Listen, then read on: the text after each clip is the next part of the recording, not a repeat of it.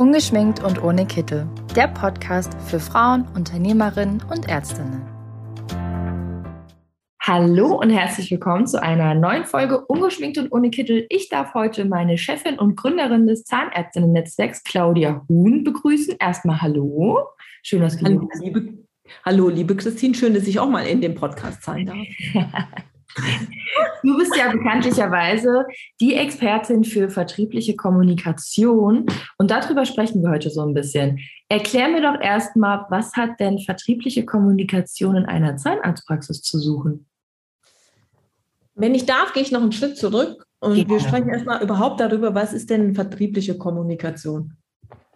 Jedes Unternehmen hat ja die Pflicht, in irgendeiner Art und Weise die eigenen Produkte zu vermarkten. Und in der Regel hat es immer was mit Kommunikation zu tun. Ähm, manchmal in Form von ähm, Kundenakquise. Ich muss also Kunden überhaupt erstmal aufmerksam machen auf mein Produkt, so dass die vielleicht erstmal überhaupt in mein Unternehmen kommen oder überhaupt mit mir ähm, zusammenarbeiten wollen. Ähm, oder aber die Kunden ähm, sind schon, kommen in mein Geschäft, in mein Unternehmen ähm, und wollen mit mir über das Produkt sprechen. Vertriebliche Kommunikation hat damit zu tun, dass das, was meine Expertise, was meine Kompetenz ist, dass ich das kommunikativ so an einen potenziellen Kunden übermittle, dass der am Ende keine Wahl hat, außer begeistert eben dieses Produkt zu kaufen, diese Behandlung haben zu wollen oder, oder, oder. Die meisten sozusagen Unternehmen haben so die Idee, ich bin ja der deutschen Sprache mächtig, also kann ich auch Vertrieb. Klar ist, weil wenn du kommunizierst, brauchst du Worte.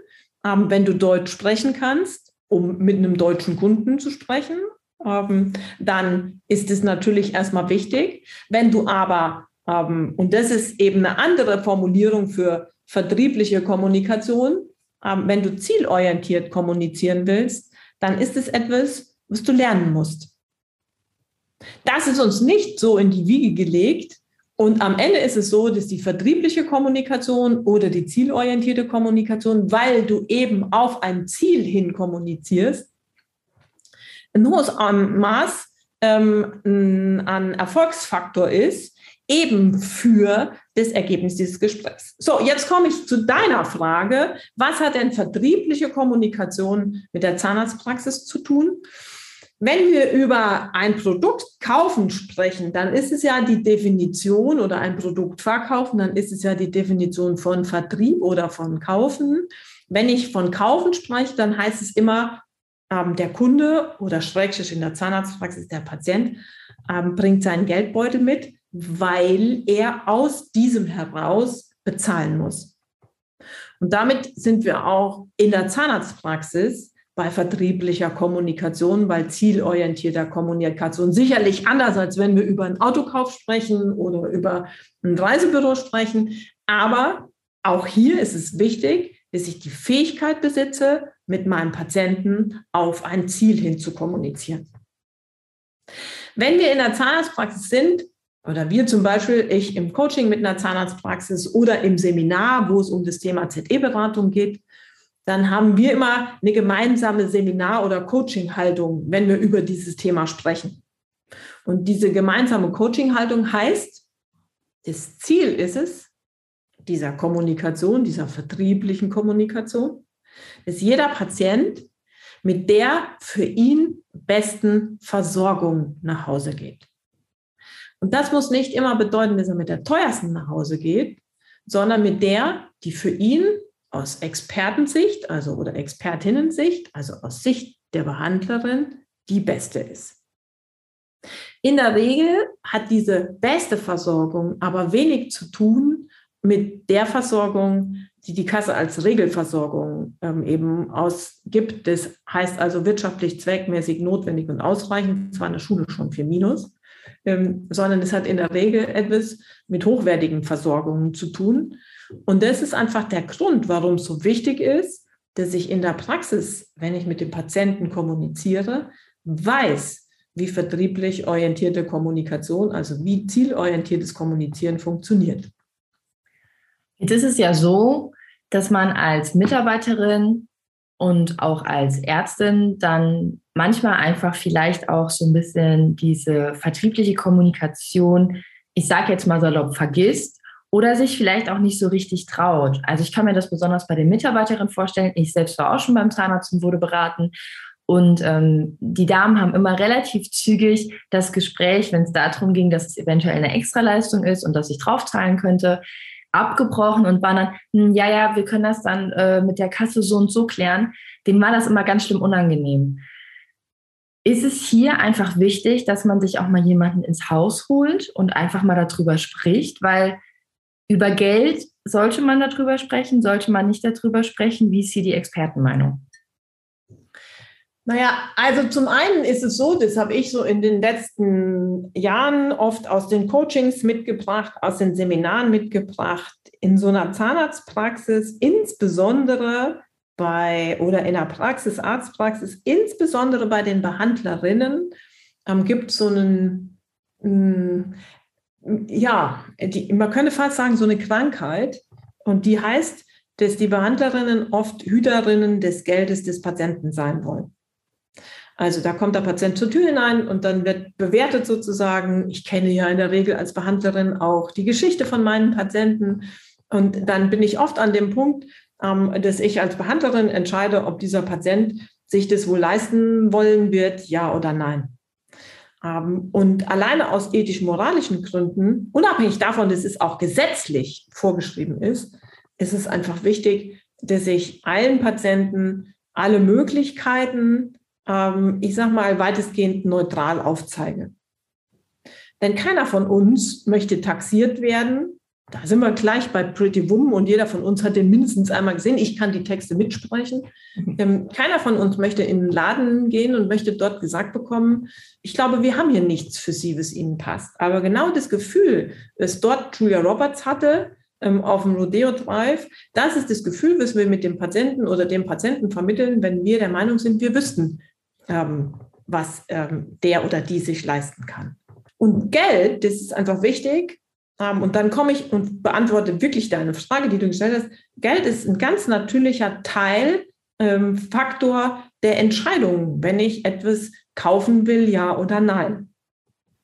Also, Tatsache ist, dass es super cool ist für die Praxis, ähm, für das Ergebnis der Praxis, aber auch für das eigene Gefühl, wenn man tatsächlich entweder mal so einen ähm, Kurs besucht zum Thema, ähm, ich sage es jetzt mal ganz salopp, verkaufen in der Zahnarztpraxis oder beraten in der Praxis, aufklären in der Praxis. Oder wenn man sich tatsächlich jemand extern ins Haus holt, ähm, in die Praxis holt, der das ganze Team sozusagen auf diesen Prozess einschwören kann. Denn auch hier ist es so, wenn wir über Beratung in einer Praxis sprechen, dann ist es nichts, wo einer einzeln ähm, eben in dieser Kunst erfolgreich sein kann. Sondern das hat es damit zu tun, dass wir einen Staffelstab könnten wir mit einem Staffelstab oder einem Staffellauf könnten wir das besprechen. Der eine bereit, bereitet vor, der nächste vertieft und der dritte sozusagen holt den Erfolg nach Hause. Ähm, der eine macht die Aufklärung, der nächste bestätigt es nochmal. Es gibt Unterlagen, es gibt Prozesse. Es ist einfach festgelegt, wer sagt was, wann und wie, so dass das Ganze ein Erlebnis ist, das sich einfach homogen darstellt. Wir sprechen nicht über Hardcore-Verkaufen. Das ist nichts, was in eine Praxis passt, finde ich. Und auch immer dem Patienten das Gefühl zu geben, wenn du das jetzt nicht machst, dann ähm, ist es einfach schlecht für dich. Also dieses Unterschwellige, was wir vielleicht einfach überall auch schon mal erlebt haben.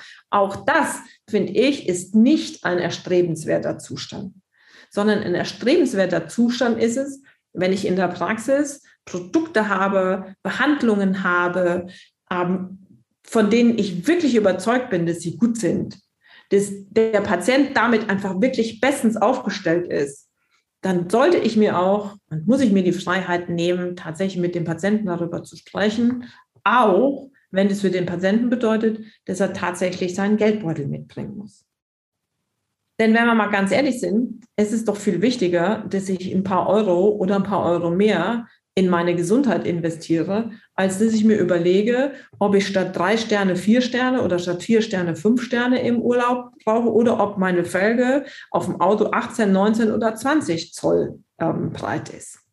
Du bist also in deiner Rolle als Coach Richard Gere, der mitkommt und sagt, hier geht es nicht darum, wer Geld hat und wer kein Geld hat. Hier geht es darum, ich soll einfach gut aussehen.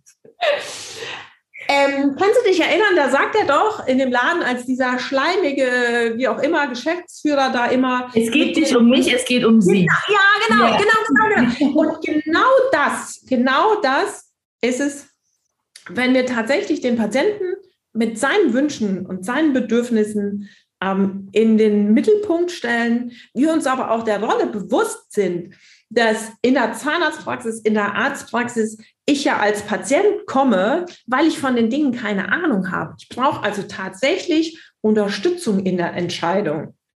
Also jemand muss mir sagen, das, liebe Claudia, müssen wir jetzt machen. Ja. Und wir können es erstens, zweitens, drittens, wie auch immer. Ähm, dann ist es tatsächlich, dann ist da auch ein bisschen Richard Gere mit dabei, ja. Sehr schön. Das finde ich ist ein sehr schönes Bild. Das war der erste also die erste Folge zum Thema vertriebliche Kommunikation in der Zahnarztpraxis. Und wir nehmen gerne noch eine Folge auf. Ihr könnt uns also Fragen schicken. Wir haben auf Instagram schon ein paar Fragen gesammelt. Die werden wir in unserer nächsten Runde besprechen. Wenn ihr also auch noch Fragen habt oder wenn ihr einfach auch Beispiele habt, wo wir hier mal drüber sprechen können, dann schickt uns die ganz einfach. Und ich bedanke mich recht herzlich und bis zum nächsten Mal. Bis zum nächsten Mal, liebe Christine. Ich freue mich schon. Ich mich auch.